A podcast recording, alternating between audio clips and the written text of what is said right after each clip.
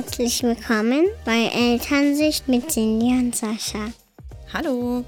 Ich freue mich heute besonders, denn wir haben heute ein sehr interessantes Thema und auch einen tollen Gast bei uns. Sascha ist heute deshalb nicht dabei, aber dafür darf ich mich mit der Julia Tomuschat unterhalten. Hallo Julia! Hallo, grüß dich Cindy. Ich freue mich total, dass du heute dabei bist. Du bist ja Diplompsychologin, Supervisorin, mhm. Trainerin und Autorin. Und ich habe bis jetzt tatsächlich drei deiner Bücher gelesen. Vier hast du, glaube ich, insgesamt, ne?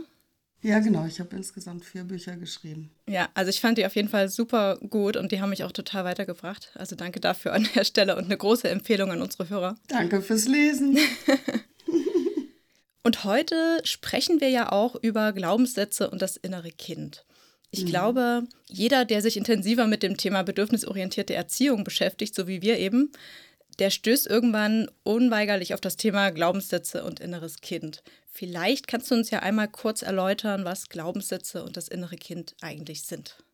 Ja, vielleicht fange ich da mal mit an, dass das, wo da so der Link zur Erziehung ist. Ne? Mhm. Die Steffi und ich, wir haben im Nest, wir haben die Flügel verleiht, ist der Untertitel, ähm, wie wir erziehen, ohne zu erziehen. Und das ist ja ein bisschen strange, ne? Mhm. Äh, kann man sich ja fragen, geht das überhaupt? Und ähm, da sagen wir, es hilft unheimlich viel Eltern, wenn wir uns mit unseren eigenen Prägungen auseinandersetzen, mhm. weil wir dann die Kinder äh, besser und leichter erziehen können, eben ohne sie groß an ihnen rumzuerziehen, weil wir uns selber besser kennen. Und Ausgangspunkt dafür war eigentlich, dass das kennen fast alle Eltern.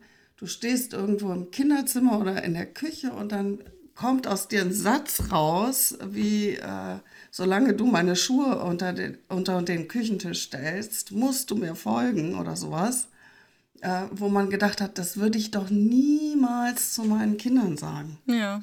Und das ist, das ist eben so eine Prägung von zu Hause und plötzlich wird die wieder wie aufgeweckt durch, dadurch, dass ich eben selber Kinder habe. Also ich kenne zum Beispiel den Satz, äh, weil ich das sage der tatsächlich ja. ab und zu in meinem Kopf drin ist. Ganz schlimm, mhm. möchte ich überhaupt nicht sagen, aber rutscht vielleicht ab und zu doch mal raus.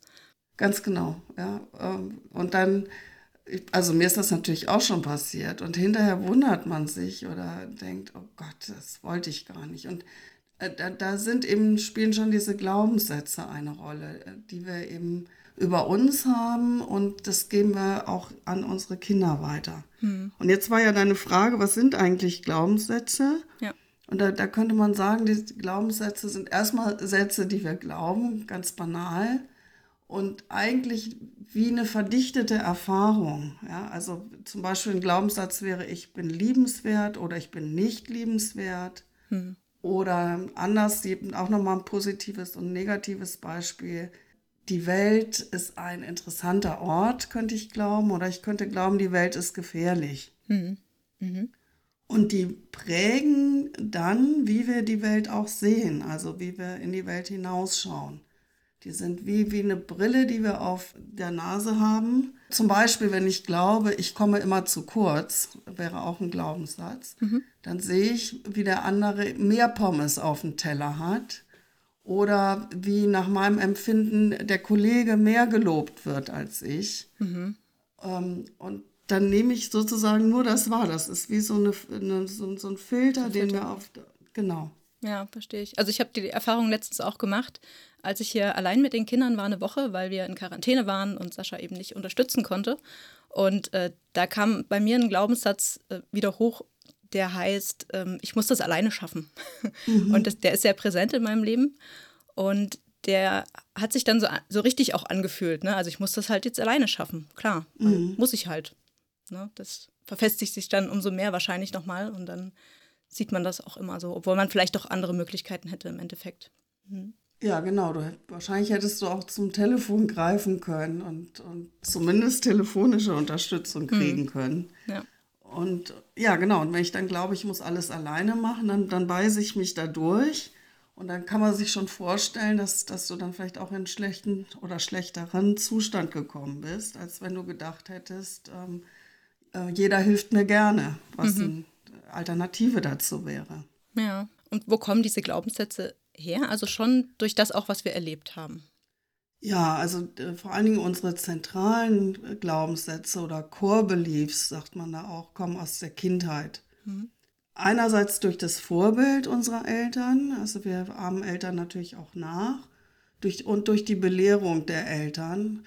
Man könnte auch sagen, wenn wir Kinder sind, lernen wir wie in so einer Doppelstruktur. Also wir sind einerseits sind wir Empfänger der Erziehungsbemühungen unserer Eltern. Äh, wenn ich zum Beispiel geschimpft werde, mhm. erlebe ich, wie schlimm das ist, geschimpft zu werden. Und gleichzeitig sind Eltern unser Vorbild. Das heißt, ich erlerne auch in Anführungszeichen die Kunst des Schimpfens. Mhm. Und beides äh, ist in mir abgelegt. Das heißt, ich schimpfe dann als Eltern auch. Ja, die Chance ist groß, dass es, dass es mir dann auch passiert. Es sei denn, ich reflektiere rechtzeitig und wenn ich mir fest vornehme, das möchte ich so nicht machen, dann ist auf jeden Fall schon ein erster großer Schritt getan. Mhm. Würdest du denn unterscheiden, welche, die man selbst bildet und welche, die man von den Eltern einfach übernimmt? Das gibt es ja auch so. Man muss, ähm, weiß ich nicht, man darf nicht in der Nase popeln, das gehört sich nicht oder sowas. Ist mhm. das auch schon ein Glaubenssatz oder ist das eher ein Wert, der dann mitgegeben wird? Ja, also ähm, das ist, man darf nicht in der Nase popeln, gehört wahrscheinlich zum Wert ähm, Respekt oder zum Wert Höflichkeit. Ne, mhm. Ne, dass man, äh, und ähm, da könnte man sich jetzt streiten, ob das wirklich ein Glaubenssatz ist oder eine Verhaltensanweisung. Mhm. Das kann ich jetzt so nicht sagen. nee, das ist ja okay. Also ich meine, das greift ja alles ineinander über, das ist nun mal mhm. so. Aber es sind ja trotzdem oft Sachen dabei, die wir einfach von den Eltern wahrscheinlich auch mitnehmen. Dann man, man darf eben das nicht oder man darf das nicht und das verfestigt sich dann und dann im Grunde ist es vielleicht nicht so, wenn man dann im Erwachsenenalter nochmal drüber nachdenkt, denkt man sich, naja, was ist denn das eigentlich für eine blöde Regel auch, ne? Und klar verschwimmt das dann. Ganz genau. Und immer dann, wenn ich äh, schon in der Lage bin, einen Glaubenssatz äh, zu beschreiben und dann auch anzuzweifeln, dann fängt er an, seine Wirksamkeit zu verlieren. Mhm. Weil wenn wir das sozusagen 100% verinnerlicht haben, dann sind Glaubenssätze die Suppe, in der wir schwimmen. Dann können wir die ganz schwer eigentlich erkennen. Hm. Und das innere Kind ist dann quasi diese Glaubenssätze zusammengefasst in, ja, in einer Person, die sich daraus bildet? Oder wie würdest du das beschreiben? Ja, das ist eine Metapher für die ganzen Glaubenssätze, die, die, die mich geprägt haben als Kind. Ähm, und alle Prägungen sind in diesem inneren Kind sozusagen vorhanden. Und da kannst du unterscheiden zwischen dem fröhlichen inneren Kind, dem Sonnenkind und dem eher traurigen, belasteten inneren Kind und das ist das Schattenkind. Mhm. Wieso machst du diese Unterscheidung? Ja, damit man eigentlich, ist es eine gute Unterscheidung, um damit arbeiten zu können, weil die Dinge, die aus dem Schattenkind kommen, das ja äh, sich vielleicht ohnmächtig oder hilflos fühlte als Kind. Ähm, da ist es oft gut, ähm, das zu verändern, hm. damit mir das Schattenkind nicht in die Quere kommt als Erwachsener. Und ähm, beim Sonnenkind, das, da sind ja unsere ganzen Ressourcen, also das, das Fröhliche, das Spielen können, das Wilde, das Lustige. Mhm. Und ähm, das brauchen wir auch. Da, da müssten wir eher schauen, wie kann man das ähm, etablieren. Und auch in der Erziehung ist es unglaublich hilfreich. Ja, sich auf das Positive auch, ne? die positiven mhm. Sachen einzustimmen und auch auf sich selber zu stärken, dann wahrscheinlich an der einen oder anderen Stelle. Ne? Ja, und Kinder lieben das, wenn wir in unser Sonnenkind gehen. Ja? Wir Erwachsene, also, meinst du? Ja, ja, genau, weil wir dann zum Beispiel richtig tolle Spielpartner sind. Ne? Wenn wir uns richtig in ein Spiel rein vertiefen oder wenn wir selber Bock haben zu basteln, hm. dann ist eine viel bessere Atmosphäre, als wenn ich mir als Mutter vornehme, oh, jetzt muss ich heute Kastanienmännchen basteln. War gut, ich mach's halt. Das kenne ich. Ja, das stimmt, das merken die Kinder ja auch total, ne? mhm. ne? ob wir da wirklich mhm. Lust zu haben und ob wir da in, in Stimmung sind einfach. Ne? Und das ist dann dieses Sonnenkind, was dieses Sonnenkind Ja, ausmacht. genau. Oder wenn du mit deinen Kindern in eine Pfütze springst, dann gucken sie erst und denken, oh, was macht die Mama da? Ne? und danach werden sie es nie vergessen. Das, das sind so lebendige Momente, das, wo, wo Sonnen, zwei Sonnenkinder zusammenkommen. Mhm. Also eigentlich auch die Momente, wo alle anderen dann wahrscheinlich gucken und denken, oh, was macht die denn da? Ja, genau. Naja, wenn man sich selbst so ein bisschen kindisch verhält und, und andere vielleicht doch irgendwie den Glaubenssatz haben, eine Mutter macht sowas nicht oder. Ja. ne? Genau. hm, eigentlich hast du mir auch schon zum Teil die nächste Frage, die ich stellen wollte, beantwortet. Warum es denn so wichtig ist, sich mit den eigenen Glaubenssätzen und dem inneren Kind auseinanderzusetzen. Ist ja dann quasi, weil man sich dann besser darauf fokussieren kann, hm, was möchte man eher ablegen und was möchte man eher fördern. Ja, genau, das, das zum einen und zum anderen, ähm, was ich vorhin schon angedeutet habe. Also wenn ich jetzt selber Kinder bekomme, dann werden unsere kindlichen Erfahrungen automatisch reaktiviert. Das heißt, wenn dann mein Baby schreit, erinnere ich mich dran, wie ich selber als Baby geschrien habe. Das ist auf so einer ganz unbewussten Ebene. Mhm. Und ähm, dann kann es sein, dass ich dann durch vor allen Dingen, wenn es auch nicht so gut gewesen ist, wenn ich da schattige Prägung habe. Dass ich es dann nicht schaffe, angemessen zu reagieren auf mein Kind. Weil mein Kind möchte ja, dass seine Bedürfnisse erfüllt werden. Mhm. Und zum Beispiel haben fast alle Menschen, mit denen ich arbeite in meiner Praxis, haben schlechte Schulerfahrungen. Und wenn ich die jetzt auf mein Kind überstülpe, zum Beispiel meine eigenen Ängste, die ich hatte, wenn ich zur Schule gegangen bin, dann äh, sage ich vielleicht entweder meinem Kind, jetzt pass ganz besonders gut auf und in der Schule und mach ja alles richtig. Das wäre so eine Überfürsorge, die aus dem entspringt. Mhm. Oder ich sage ähm, in, in der Rebellion quasi, ach, Schule ist doch egal. Mhm, okay. Und im Zweifel wird meinem Kind beides nicht gerecht, weil ich dann nicht mehr sehe, was ist denn bei ihm oder bei ihr los. Ja, wobei, also ich meine, diese Erfahrungen, die wir selbst gemacht haben, die können wir ja im Grunde nicht ablegen in dem Moment, oder? Also ich meine, gut, wir können darüber reflektieren, wie wir das selber erlebt haben und dann versuchen, das irgendwie neutral ja, dem Kind irgendwie zu vermitteln. Ne? Aber mhm. ich meine, irgendwie sind wir ja trotzdem geprägt und haben dann vielleicht Sorge und natürlich handeln wir dann entsprechend auch. Ja, ja, klar. Wir, ähm, aber in dem Moment, wo ich das erkenne, ähm, weil ich mich meiner weil ich mir meiner eigenen Geschichte bewusst bin, mhm. äh, dann hat das nicht mehr so viel Wirkkraft, als wenn es unbewusst ist. Und dann kann ich sogar meinem Kind erzählen. Ich habe ich hab noch ein Beispiel von, von einer Mama, die mit ihrer Tochter, und sie war unter Druck, sie, und sie hatte noch was Geschäftliches auch zu erledigen und lernt mit der Tochter äh, Mathe, zweite, dritte Klasse. Mhm. Und dann sitzt sie da und die Tochter macht es ein bisschen langsam und sagt dann irgendwann zu ihr, du bist zu dumm, um Loch in den Schnee zu pinkeln. Ne? Autsch. Autsch. Und in dem Moment, als die Worte raus waren, ist ihr eingefallen, das hat ihr Vater immer zu ihr gesagt. Mhm. Und, und auch wie sehr sie das verletzt hat. Das ist ja auch eine ganz spezielle Formulierung. Ne? Du bist ein zu dumm, ein Loch in den Schnee zu pinkeln. Mhm. Und dann als sie ihr das in dem Moment, als ihr bewusst wurde, konnte sie hinterher mit ihrer Tochter drüber reden. Dann konnte sie sagen, du weißt du was, das ist so ein blöder Spruch und den habe ich immer vom Opa gehört. Hm. Und ich weiß auch, wie, wie schrecklich das ist. Und ich nehme wirklich vor, das nie wieder zu dir zu sagen. Tut mir leid. Hm, ja. Und dann hat das seine Wirkmacht verloren. Für einen selber auch. Ja, für einen selber, aber fürs Kind auch. Fürs Kind auch. Ja, das auf jeden Fall. Na klar, das ist mhm. auch wichtig und richtig. Und ich glaube, auch für einen selber macht es einem dann nochmal bewusst, okay, das, ne, das ist diese Prägung und die habe ich jetzt hier wieder gemerkt und mhm. ich, ich versuche dem vielleicht das nächste Mal irgendwie vorzubeugen oder andere Strategien zu finden. Ne? Ja, ganz genau. Du hattest vorhin schon von Triggern geredet, also dass uns die Situation dann, dann eben triggert. Was heißt das genau? Mhm. Also das ist dann, äh, dass wir das Gefühl in dem Moment wieder fühlen, was wir damals gefühlt haben, oder? Ja, genau. Das ist wie so ein Auslöser. Das ist ein anderes Wort für Trigger. Mhm. Also wir, wir sind ja nicht immer in unserem Schattenkind gefangen, sondern nur dann, wenn es einen Auslöser gibt. Zum Beispiel, ich, wenn, um nochmal das von eben zu nehmen, ich, ähm, mein Kollege wird gelobt und in dem Moment geht mein Schattenkindprogramm an und ich denke, oh, ich komme zu kurz, wieso wird der gelobt, warum werde ich nicht gelobt? Mit Neidgefühlen und so weiter.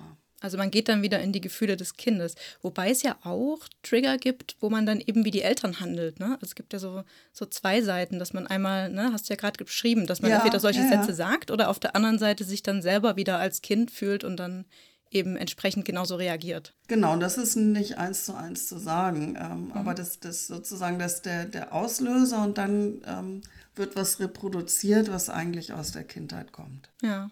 Du hattest in einem deiner Bücher, glaube ich, geschrieben oder auch vorhin schon äh, angesprochen, dass wir die Welt ja immer durch die Brille unserer Erfahrungen sehen. So. Mhm. Und dann frage ich mich immer, gut, wir können ja vielleicht in der Kindheit das Gleiche erlebt haben, so eine krass autoritäre Erziehung vielleicht, und dann aber doch mhm. sehr verschieden darauf reagieren. Inwiefern spielen denn da Temperamente und Persönlichkeitsmerkmale auch eine Rolle?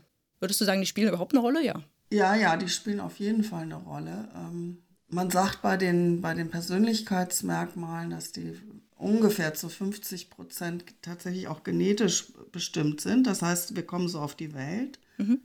Ähm, und die wesentlichen Persönlichkeitsmerkmale, ähm, die sind, das sind die Big Five, die sind einfach am besten auch ähm, erforscht. Ne? Und äh, die reiben sich zusammen zu Ocean. Hast du schon mal gehört? Nee, Ocean nicht. Also ich kenne auch bloß vier, vier Ausprägungen im Persönlichkeitsmerkmal. Ja, also O ist Openness oder Offenheit für Erfahrung oder Aufgeschlossenheit. C ist Conscientiousness oder Gewissenhaftigkeit. Also wie genau mache ich die Dinge? Mhm. Wie verlässlich bin ich? Okay. Dann gibt es Extraversion, Introversion wie, wie gesellig bin ich, wie gern bin ich unter Leuten oder wie viel Ruhe brauche ich auch, um mhm. aufzutanken. Und dann gibt es Agreeableness und Agreeableness bedeutet äh, Verträglichkeit, Rücksichtnahme. Ah, okay. Ich glaube, das kenne ich noch nicht, ja.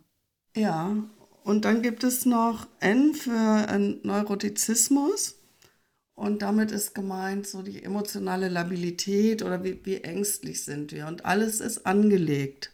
Und jetzt speziell bei Kindern ist vielleicht vor allen Dingen auch sehr wesentlich äh, der, der Faktor, bin ich extrovertiert, bin ich introvertiert hm. und wie ist mein Kind? Ja. Also ähm, wenn zum Beispiel ein eher stilles Kind in eine sehr extrovertierte Familie kommt, Papa extrovertiert, Mama extrovertiert, Geschwister extrovertiert, ja. Und die haben den ganzen Tag Trubel und es ist was los und die haben gerne Gäste und die unternehmen viel das arme Kind.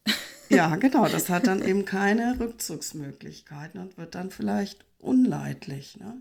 Da hilft es ja auch zu wissen als Eltern, ne, dass es diese Ausprägungen auch gibt und dass jeder da ganz unterschiedlich auch sein kann. Sonst kann man das genau. ja gar nicht nachvollziehen und drauf eingehen. Und umgekehrt kommt ein, ähm, ein, extrovertiertes Kind in eine introvertierte, geprägte Familie und es ist so ruhig immer und ähm, man hat viele Pausen und so, dann wird dem wahrscheinlich langweilig und es hat zu wenig Kontakt. Hm. Und auch da wieder, wenn ich das auf dem Schirm habe, dann kann ich ja darauf reagieren. Ja. Dann kann ich ähm, hinschauen und sagen, okay, ich verschaffe meinem introvertierten Kind die Rückzugspausen, die es braucht. Mhm. Und für mein extrovertiertes Kind sehe ich einfach zu, dass auch Freunde, Freundinnen kommen und dass es auf Kindergeburtstage gehen kann und so weiter. Hm, ja. Hm, ich finde als Außenstehender, wenn man das so beobachtet, also eine Freundin von unserer Tochter beispielsweise, die wird relativ autoritär erzogen, leider. Und die ähm, könnte man jetzt denken, ne, das Kind wäre wahrscheinlich sehr angepasst dann, weil es weiß, es gibt vielleicht eine Bestrafung oder eine Belohnung nicht, was ja auch eine Bestrafung ist. Mhm. Ähm, aber im Gegenteil, also das ist wahrscheinlich eher ein extrovertiertes Kind, was dann sehr, sehr laut auch protestiert trotzdem. Mhm und äh, da so aus sich herausgeht. Ne? Also könnte ja auch anders sein. Und bei ihr ist es mhm. eben so. Also gehe ich davon aus, dass da schon die Persönlichkeit, dieses Extrovertierte, dann dort mit eine Rolle spielt. Ja, also ich denke auch, dass, dass introvertierte Kinder, wenn es in irgendeiner Form Stress gibt daheim, eher immer ruhiger werden.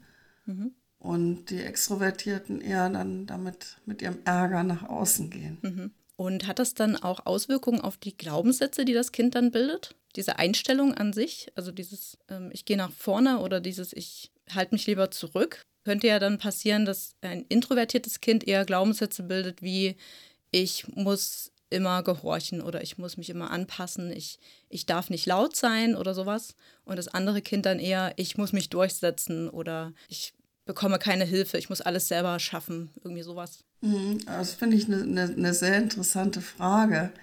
Ähm, ich könnte mir vorstellen, dass tatsächlich die Extrovertierten mehr protestieren ähm, und, und dann mh, hm, vielleicht wirklich so Glaubenssätze entstehen wie ich falle zur Last, mhm. ich, äh, egal wo ich hinkomme, da gibt es Streit mhm. und dass die Introvertierten vielleicht ähm, wirklich in die Richtung gehen. Ich, ich muss mich anpassen. Mhm. Wobei ich jetzt nicht wüsste, dass das wissenschaftlich erforscht ist, aber, ja, aber das halt muss so. nichts heißen.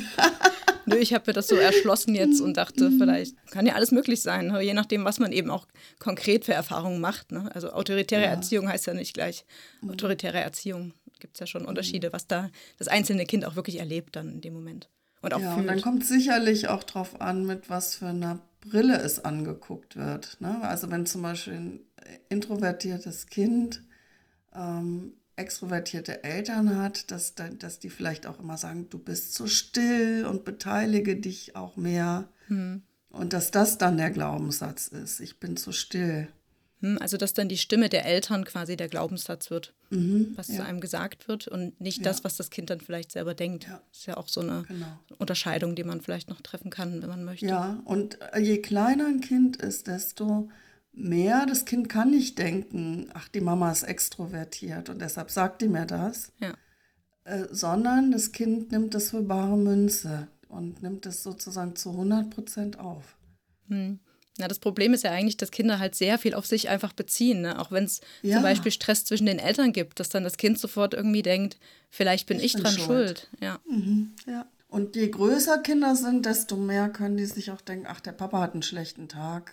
Ja. Und das so an sich vorbeirauschen lassen. Ja.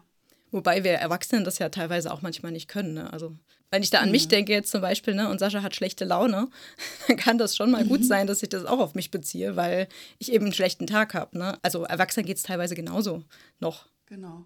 Und an dem Punkt schlechten Tag möchte ich was äh, loswerden, was mir ganz, ganz wichtig ist, nämlich Selbstfürsorge ist Fürsorge. Also je besser wir uns selbst versorgen, wenn wir Pausen haben, wenn wir ähm, Zeit haben für Freunde, auch für uns mal, desto weniger fallen wir in unser Schattenkind. Hm, ja, super. Ne, wir, wir neigen zu Krisenmustern, wenn wir, wenn es uns selbst nicht gut geht.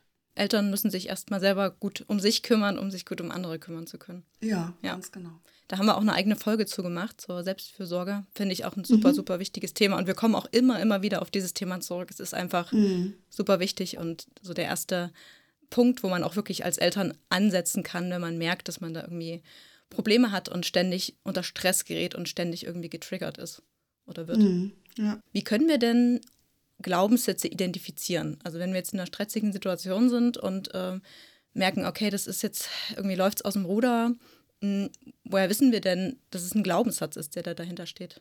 Da hast du völlig recht, das ist gar nicht so leicht zu erkennen, ne? weil, mhm. wie wir vorhin schon sagten, Glaubenssätze sind die Suppe, in der wir schwimmen. Aber wenn mir auffällt, das ist jetzt nicht so gelaufen, wie ich das eigentlich wollte, dann lohnt es sich nachzuforschen. Mhm. Und ähm, einfach mich selber mal zu fragen, warum habe ich das jetzt gesagt? Und die Warum-Frage kann da wie so ein Schlüssel sein das kann man auch, ähm, wenn man zu zweit machen mit einer Freundin oder mit Partner, Partnerin. Mhm. Mm, wenn man da immer wieder warum fragt, warum, warum, dann purzeln irgendwann die Glaubenssätze. Also, warum hat dich das so aufgeregt, dass sie die Unwahrheit gesagt hat? Ja. Und dann, dann, ja, man darf doch nicht, man darf doch nicht lügen. Und ja, warum, warum ist es so schlimm? Wenn jemand lügt. Und dann da kommen Glaubenssätze meistens raus durch diese Warum-Frage. Ja, aber oh, ich glaube, das traue ich mir nicht. das, kann, das kann eine hitzige Diskussion werden. also wenn ich jetzt an Sascha und mich denke, da reicht manchmal ja. schon ein normaler, normaler Disput. Ja. Und dann noch äh, nachzusticheln, das kann schon ganz schön. Ähm ja, das vielleicht ist auch in dem Moment, ne, wenn, wir, wenn wir emotionalisiert sind, ist kein guter Moment, aber hinterher. Hm. Und man kann ja auch sagen, man macht das mal spielerisch. Also hast du Lust, mal mit mir da ähm, so ein Warum-Interview zu führen? Aber du kannst auch jemand ganz anders nehmen, der da gar nicht involviert ist. Ah, ja, vielleicht macht das auch Sinn, ja. Und dann kannst du, wenn du in einer kritischen Situation äh, zum Beispiel, du hast mit deinem Kind geschimpft und wolltest es eigentlich nicht, nochmal in das Gefühl reingehen, diesen Ärger in dem Moment und dann mal überlegen, woran erinnert mich das eigentlich? Hm. Und dich dann äh, so wie ein bisschen ähm, imaginativ oder tranceartig mal all die Erinnerungen kommen lassen, die, die mit dieser Situation zusammenhängen. Und da könnte es auch sein, dass dir was einfällt aus deiner eigenen Kindheit. Oh, das ist, glaube ich, auch schwer. Also es gibt ja Menschen, die können sich an fast gar nichts aus ihrer Kindheit so großartig erinnern. Ich gehöre da nicht unbedingt dazu, aber ich weiß zum Beispiel, dass Sascha da, dazu gehört. Der ähm, kann das ganz, ganz schlecht, sich da die Sachen nochmal vorzuholen oder irgendwelche Konflikte. Der weiß davon gar nichts mehr. Mhm. Und das wäre mhm. quasi so eine Methode, da nochmal in das, in das Gefühl richtig ja, reinzugehen. Über das Gefühl können wir uns manchmal erinnern. Mhm, okay. Mhm. Kann klappen, muss nicht klappen. Das ist nur, nur ein weiterer Zugang. Ja. Wie kann es denn noch klappen? Gibt es noch mehr Möglichkeiten, da irgendwie näher, also besser ranzukommen an diese Erinnerungen, die man vielleicht irgendwie verdrängt hat oder die aus irgendeinem anderen Grund aussortiert wurden? Also wenn mir nichts einfällt aus meiner eigenen Kindheit, dann ist das manchmal ein Schutz. Mhm. Und ich würde jetzt auch davon abraten, da total nachzubohren. Ja sondern ähm, da auch zu vertrauen auf, auf den Schutz der Seele sozusagen, mhm. ähm, dass, dass die dann die Erinnerung freigibt, wenn ich sie auch verarbeiten kann. Und wie schon eben gesagt, eine Möglichkeit ist mal zu versuchen, über das Gefühl mich zu erinnern. Eine andere Möglichkeit ist auch, dass ich ein bisschen rekonstruiere. Mhm. Also, wie war das denn damals? Ne? Wie alt waren zum Beispiel meine Eltern bei meiner Geburt? Und wenn, wenn die Mutter und der Vater zum Beispiel, wenn die sehr jung waren, dann kann ich mir schon ein bisschen rekonstruieren, dass die wahrscheinlich auch überfordert gewesen sind von dieser Aufgabe, jetzt ein Baby zu versorgen. Mhm. Ähm, und dann kann ich mir weiter überlegen, ja, gab es denn da noch andere, die geholfen haben, zum Beispiel Großeltern? Mhm. Wo haben wir denn damals gewohnt? Ähm, und von daher mir das ähm, so ein Gefühl dafür zu kriegen, wie es wahrscheinlich war. Hm.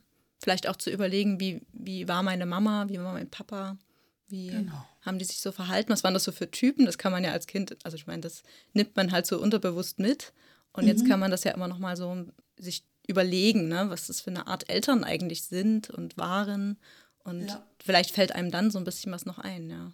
Ganz genau. Oder hatte ich jüngere Geschwister? Mhm. Und wie sind meine Eltern mit denen umgegangen? Da kann ich es ein bisschen besser rekonstruieren oft. Oder ähm, wie sind die denn heute mit den Enkelkindern? Mhm, ja.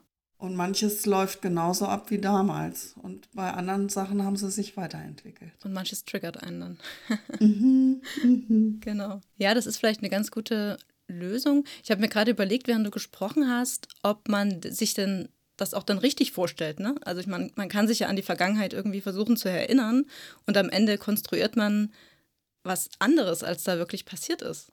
Gibt es sowas? Hast du da schon mal eine Erfahrung mit gemacht, dass es vielleicht äh, sich ein Klient irgendwie eine Vergangenheit ausmalt, die eigentlich so nicht stattfindet oder nicht stattgefunden hat? Ja, also das ist immer subjektiv. Äh, und du kannst das eigentlich fast gar nicht erkennen, was ist ähm, rekonstruiert und was nicht. Denn jeder Erinnerungsvorgang verändert auch das Erinnerte. Mhm, okay. Also die Wahrheit in dem Sinne gibt es gar nicht. Es gibt auch nicht die wahre Geschichte von Julia Tomuschat, sondern ich, ich äh, rekonstruiere mir das ein Stück weit. Hm, ja. Na, vielleicht ist es auch hilfreich, dann mit den eigenen Eltern nochmal zu sprechen, sofern die eben noch noch da sind ne? und ja. dann gemeinsam auch Erlebnisse vielleicht aufzuarbeiten. Also in meinem Prozess zum Beispiel habe ich mich auch durch, ich weiß gar nicht, durch, wahrscheinlich durch Gefühle an bestimmte Situationen in meiner Kindheit erinnert, die einfach sich super unangenehm angefühlt haben. Und ähm, habe mich dann auch lange nicht getraut, das mal anzusprechen und habe das dann irgendwann mit meiner Mama nochmal besprochen und konnte das dann so ein bisschen auch irgendwie nachvollziehen, was da eigentlich mhm. stattgefunden hat. Und das war sehr, sehr aufschlussreich. Ja, finde ich sehr gut. Und auch, das kann auch wirklich nochmal die Beziehung verbessern, wenn, wenn man so nochmal miteinander ins Gespräch kommen kann. Ja, auf jeden Fall, genau. Ist es denn so, dass wirklich hinter, hinter jedem emotionalen Verhalten, also wenn wir jetzt irgendwie überreagieren und uns ärgern, dann immer ein Glaubenssatz dahinter steckt? Oder kann es auch sein, dass wir einfach mal müde oder gestresst sind und, und deswegen dann einfach so reagieren? Das kann absolut sein. Ne? Das, ähm, das weiß ja jeder, wenn ich Kopfschmerzen habe, ähm, dann kann ich nicht so gut zuhören beispielsweise. Mhm. Und wenn wir sehr emotionalisiert sind, dann kann man verschiedene Dinge mal überprüfen. Ähm, Nämlich, es könnte ein Glaubenssatz sein und mich an was Altes erinnern. Das ist ein Trigger ähm, und erinnert mich an damals, wo ich mich vielleicht hilflos oder ohnmächtig gefühlt habe. Mhm. Äh, bei fast allen Leuten ist das äh, zum Beispiel der erhobene Zeigefinger, wenn jemand so mit dem Zeigefinger vor der Nase rumfuchtelt. Mhm. Das mag fast keiner. Ja, irgendwie bedrohlich, ne? So, hm? Ja, ja. Und erinnert einen auch daran, dass er vielleicht ein Erwachsener mit mir geschimpft hat als Kind. Ja. Dann könnte sein, wenn ich sehr emotionalisiert bin, dass, das, dass einer, einer meiner Werte verletzt worden ist oder mit Füßen getreten worden ist. Mhm. Also wenn mir zum Beispiel Fairness ganz wichtig ist und ich merke, die Grundschullehrerin behandelt die Kinder unfair, könnte sein, dass ich sehr wütend werde. Ja. Ja, also da kann man ja überlegen, ist das, wurde ich vielleicht als Kind in der Schule auch unfair behandelt, dann wäre es wieder ein mhm. Glaubenssatz, ne? Irgendwie. Genau, das wäre dann sozusagen doppelt gemoppelt. Ja. ja. Also Fairness ist mir nach wie vor wichtig und dann kommt noch ein altes Erlebnis hinzu. Hm. Wahrscheinlich entstehen ja auch viele Werte dann aus Erfahrungen, die wir mhm. gemacht haben. Mhm.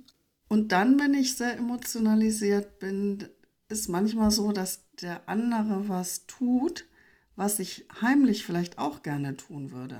Mhm. Also Beispiel, die ähm, Ex-Raucher, die regen sich oft sehr über Raucher auf. Und es könnte sein, dass sie das gar nicht so richtig verkraftet haben. Oder wenn es mich total aufregt, dass der andere schon wieder ein dickes Auto gekauft hat, ah. dann gibt es vielleicht irgendwo einen kleinen Teil in mir, der insgeheim sowas auch gerne hätte. Also Neid. Ja, so eine Form von Neid und ähm, und gekoppelt mit dem Verbot, ich gestimme das nicht zu. Und manchmal hält uns der andere auch einen Spiegel vor. Der zeigt uns dann, oh, äh, so sind wir auch. Mhm. Ja, Menschen können ja generell schlecht mit Kritik umgehen. Ne? Das mhm. ist ja ein so ein ja. Punkt, der einen regelmäßig irgendwie ähm, aufregen kann. Genau wie Vorwürfe. Wenn man Vorwürfe hört, dann ist es ja auch meistens so, dass man sehr emotional reagiert dann in dem Moment. Mhm. Ja. ja, oder wenn ich zum Beispiel gerade dran bin, äh, dabei bin, mir meine Muffeligkeit abzugewöhnen. Mhm. Und dann ist meine Tochter morgens immer muffelig, wenn, ich auf, wenn sie aufsteht äh, dann regt mich das vielleicht auf, aber eigentlich mm, ist das ja so der Spiegel meiner eigenen Muffeligkeit. Ja, das kann ich mhm. sehr gut nachvollziehen. Auch dieses, äh, dieses Unfreundliche, ja, so diese, mhm. ah, wieso redet dieses Kind eigentlich so unfreundlich mit mir? Und ich weiß aber mhm. selber von mir, dass ich manchmal einfach nicht so freundlich selbst bin, ne? Mhm. Und dann ja, ja. diese Vorbildfunktion damit reinspielt. Und, äh, und, und, mich das dann natürlich ärgert, klar. Mhm. Okay, also wir haben gesagt, wir sind eigentlich umgeben von Glaubenssätzen, also es speichert sich alles irgendwie in, also die Erfahrungswerte speichern sich in uns ab und wir haben, mhm. tragen eigentlich sehr, sehr viele Glaubenssätze in uns. Das sind positive, aber auch vielleicht nicht so positive. Und wie können wir denn entscheiden, welche Glaubenssätze wir am besten aussortieren sollten? Das ist ganz einfach. Da hast du zwei Dinge, die du beachten kannst. Nämlich erstens macht es mich unglücklich. Mhm. Also da bin ich selbst ähm, die, der Maßstab. Oder äh, mache ich Dinge, für die ich mich nachher entschuldigen muss. Mhm. Das sind dann andere der Maßstab. Und die beiden Sachen, das finde ich, sind sehr gute Kriterien, äh, die mir angeben können, wann lohnt es sich, was zu ändern. Mhm. Mm, ich überlege gerade, weil, also es gibt äh, Glaubenssätze, die, die möchte ich gerne ablegen. Und dadurch, dass, wie wir vorhin schon gesagt haben, ja, die sich dann umso mehr nochmal verfestigen, wenn wir ähm, ja diese Brille aufhaben und das immer wieder mhm. sehen, ne, dann, dann kommt das ja immer wieder. Und dann überlege ich bei einigen Glaubenssätzen, sollte ich die vielleicht doch behalten, weil sie sind ja wahr. also ich glaube mhm. ja echt daran. Und natürlich bringen die mich nicht weiter, aber wenn es doch so ist, was mache ich denn dann? Also weißt du, ich, ich, kann dir auch ein Beispiel, also genau das, ne, dieses, ja. ich muss das alleine schaffen, ist dieses ja. perfekte Beispiel dafür.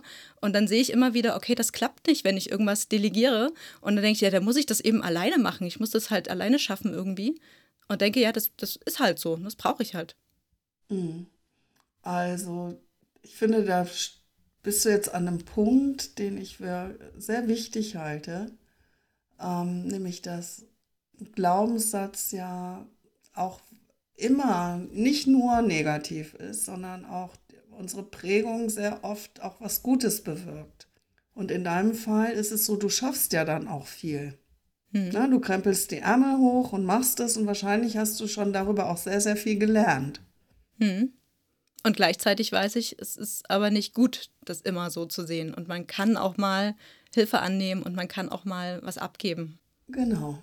Und dann ist manchmal ganz gut, wenn, wenn du dich für die Möglichkeit einer Glaubenssatzkombi öffnest. Mhm. Wie kann das also aussehen? Ich, das könnte es aussehen, ich kann viel alleine schaffen und wenn ich möchte, Hilfe annehmen. Aha, ja. Ja, es stimmt ja auch, ne? Also ich kann das Mhm. schaffen. Ich muss das nicht schaffen, ich kann das schaffen und ich kann Ja. auch Hilfe annehmen. Mhm. Und dann gibt es ja noch so Glaubenssätze, die möchte man auch unbedingt, also die sollte man schon irgendwie von sich stoßen, wie ich bin nicht wichtig zum Beispiel. Die Mhm. könnte man dann theoretisch auch ersetzen. Ja, also das Einfachste ist äh, zu versuchen, die umzudrehen aus ich bin nicht wichtig, ich bin wichtig zu machen. Mhm. Und einfach mal reinzuspüren, wie wäre das denn, wenn ich das von mir glauben würde. Mhm. Würde sich gut anfühlen wahrscheinlich. Ne? Ja. Und äh, da gibt es natürlich viele Methoden, aber das ist eine, da mal so reinzuschlüpfen und mal so zu tun, als ob was anderes wahr wäre. Mm, Und wenn man das nicht kann, weil man halt immer wieder was anderes. Also, ich meine, ein Glaubenssatz ist ja ein Glaubenssatz, wenn man dran glaubt. Aber wenn man sich das selbst nicht abkauft, dann, dass ich eben jetzt wichtig bin, weil ich eben immer andere Erfahrungen scheinbar mache durch meine Brille, die ich eben aufhabe, dann ist das ja gar nicht so leicht.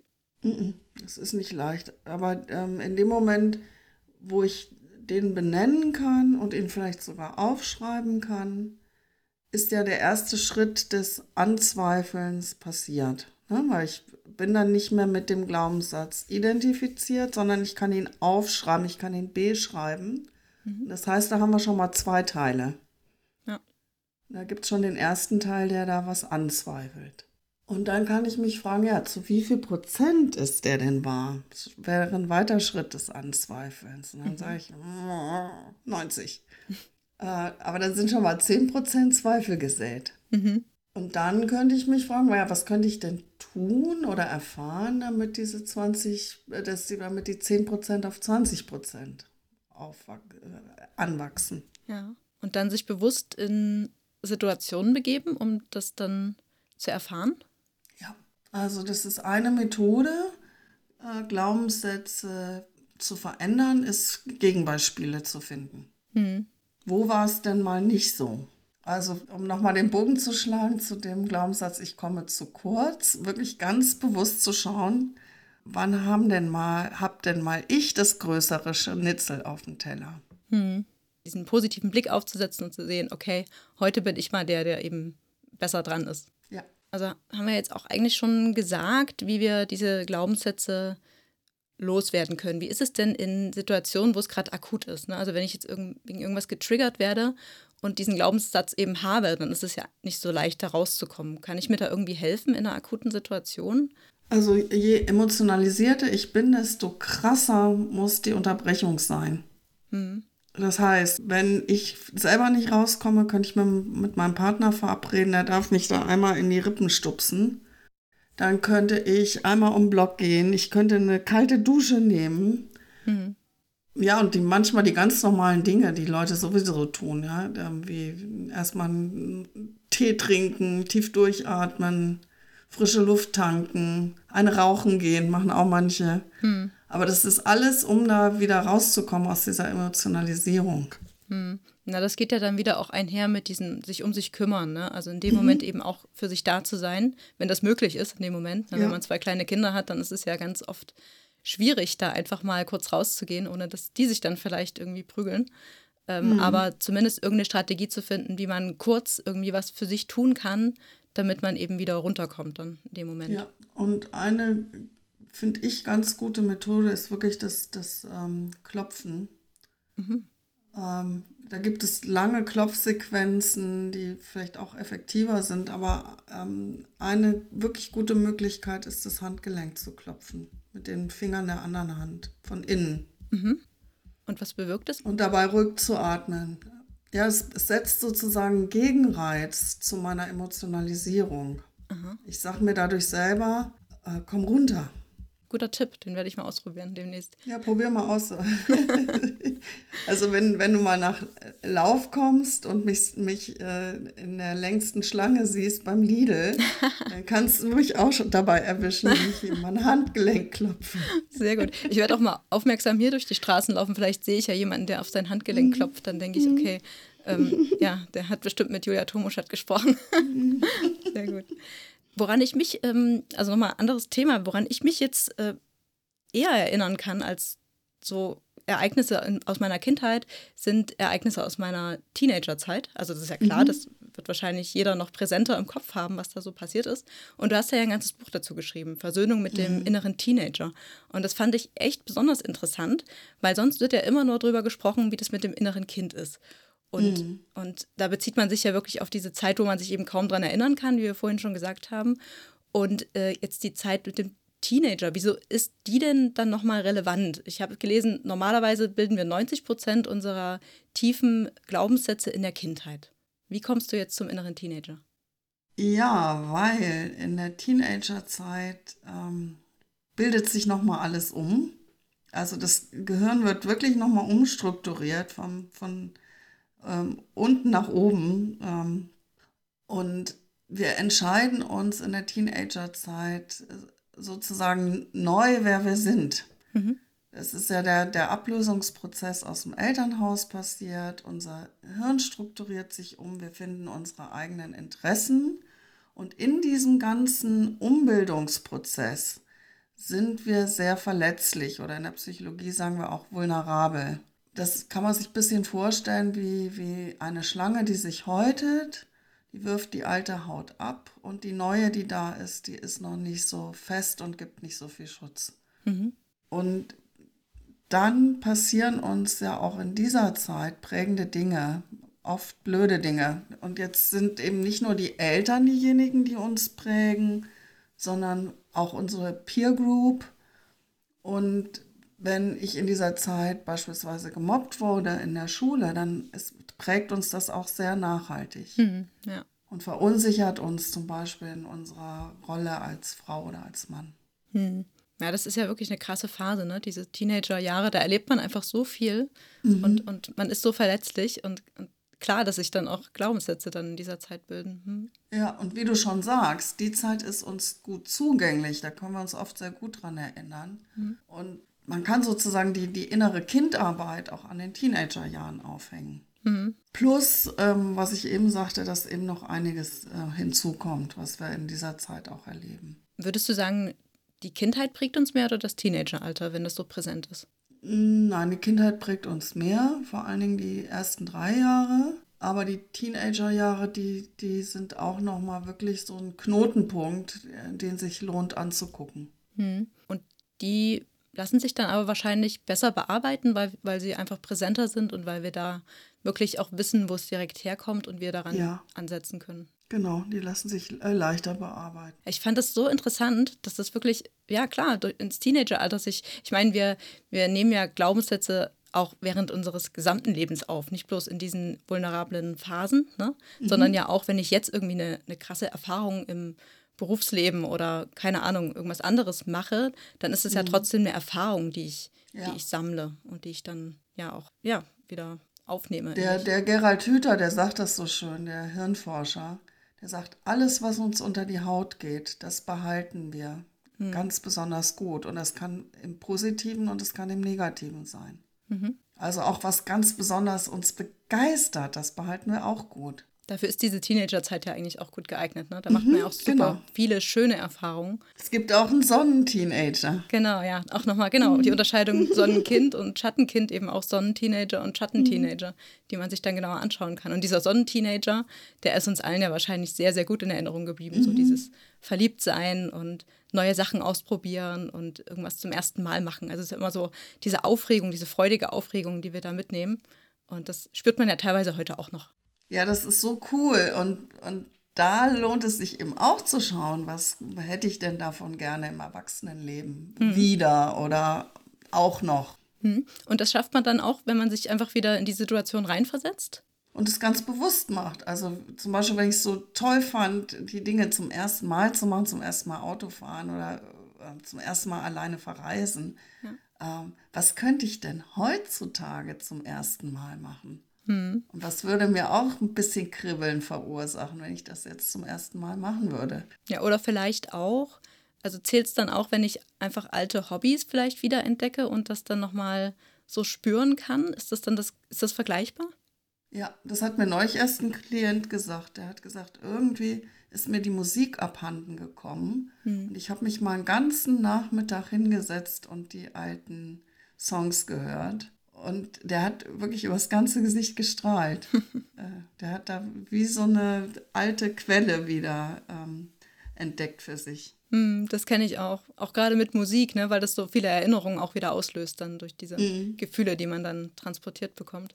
Ja, super schön. Und da, also das hat mich auch sehr beeindruckt an deinem, an deinem Buch Das Sonnenkind. Ne? Da gehst du ja auch auf diese positiven Sachen ein. Und ich finde es ja eigentlich so schwierig, dass wir so oft über das innere Kind sprechen und natürlich immer sofort das Negative damit verbinden. Und wie können wir das irgendwie heilen? Ne? Und, und was ist da los gewesen? Na klar ist das wichtig, das alles aufzuarbeiten, wenn man dann sehr ähm, starke Glaubenssätze daraus mitnimmt oder vielleicht auch, ja, ähm, schlimme Erfahrungen gemacht hat und die dann aufarbeiten möchte.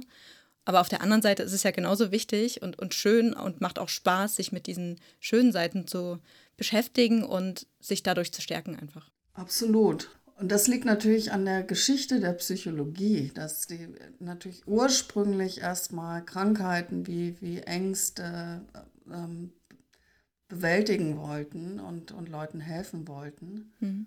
Und dadurch ist so, so der, der Blickwinkel vielleicht ähm, zumindest in den Anfangsjahren der Psychologie eingeschränkt gewesen. Mhm. Und erst mit der positiven Psychologie ist, ist da auch was aufgegangen, äh, zu sagen, ja, wo sind denn unsere Ressourcen? Wo ist denn das Schöne? Wo ist das Sonnige? Mhm.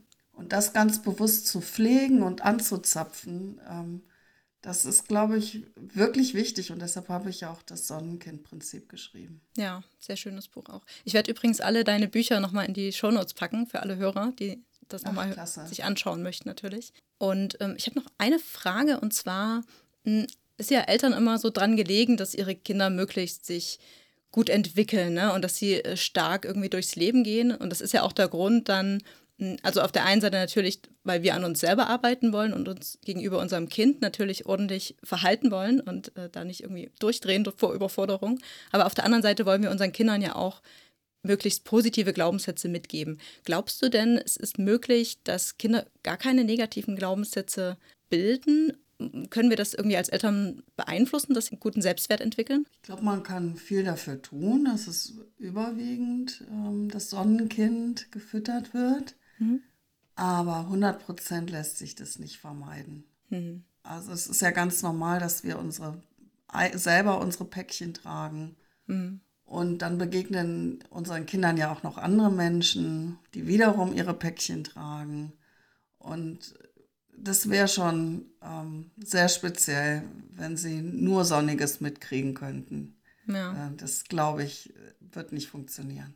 Hm, okay. Na, es driftet ja dann meistens so in die eine oder andere Richtung, ne? Also dieses ähm, so, so angepasst oder eben eher so rebellisch und äh, also es hat es, ich weiß gar nicht, in welchem Buch war das denn? ich glaube bei Nestwärme die Flügel. Genau, Genau. Das war ja auch sehr interessant zu sehen, dass man oft so ein bisschen eher in die eine oder andere Richtung manchmal driftet, ne? Nicht immer, aber ähm, war sehr interessant zu lesen. Ja, wir haben die, die angepassten Eltern, die ähm, gut mit der Nähe zurechtkommen und mit der Fürsorge und ähm, mit der Nestwärme und auch die enge Beziehung auch zu Kleinkindern mögen. Mhm. Und dann die eher autonomen Eltern, die gut damit zurechtkommen, wenn die Kinder ganz eigene Persönlichkeiten sind und, und eigene Wege gehen, aber denen ein bisschen die, das Gefühl für die Nestwärme mm, nicht so da ist. Ja. Mhm.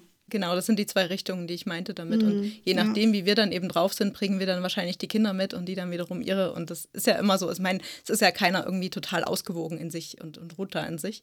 Ja. Und, und trotzdem versuchen wir ja alle oder möglichst viele negative Glaubenssätze, die uns behindern, ähm, ja, da irgendwie zu ersetzen. Ne? Glaubst du denn, es, man kann sich wirklich von allen negativen Glaubenssätzen befreien? Ich glaube weitgehend. Ich glaube aber, das ist wie so eine äh, Zwiebel oft, ne? dass man äh, Schale um Schale um Schale ähm, abpellt, bis man dann zu so einem, so einem Kern kommt. Mhm. Und ähm, Ja, und dann wirklich die eigene Essenz leben kann. Hm, das ist so ein Prozess, ne? Mhm. Ja, und dadurch, dass man ja auch verschiedene Erfahrungen wieder macht, wo man dann vielleicht wieder was, ähm, wo wieder was hängen bleibt, ne? Ja, das Leben ist eine Reise. Ich finde es ja auch total spannend, ja, sich selber mehr und mehr kennenzulernen. Und ich, ich mag das Wort Entwicklung deshalb auch so gerne, Mhm. weil das ist wirklich, als würde was aufgewickelt werden. Und ähm, man wickelt, als wäre was eingewickelt und man wickelt es ab und irgendwann kommt man zum Kern. Ja, das ist ein spannender Prozess. Das ist ein spannender Prozess und ich bin da auch wirklich sehr, sehr dankbar drüber.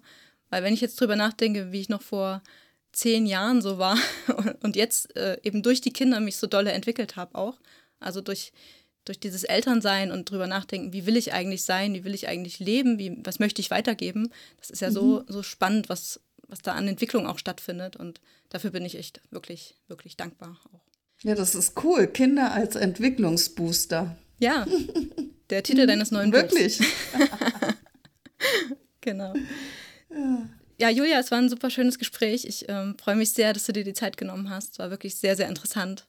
Und ich hoffe, den Hörern hat es natürlich auch gefallen. Ich stelle, wie gesagt, deine, deine Werke nochmal in die Shownotes, auch deine Website. Das ist die julia-tomoschat.de. Ganz genau. Genau. Und da können dich die Leute dann auch finden und auch deine Angebote nochmal finden.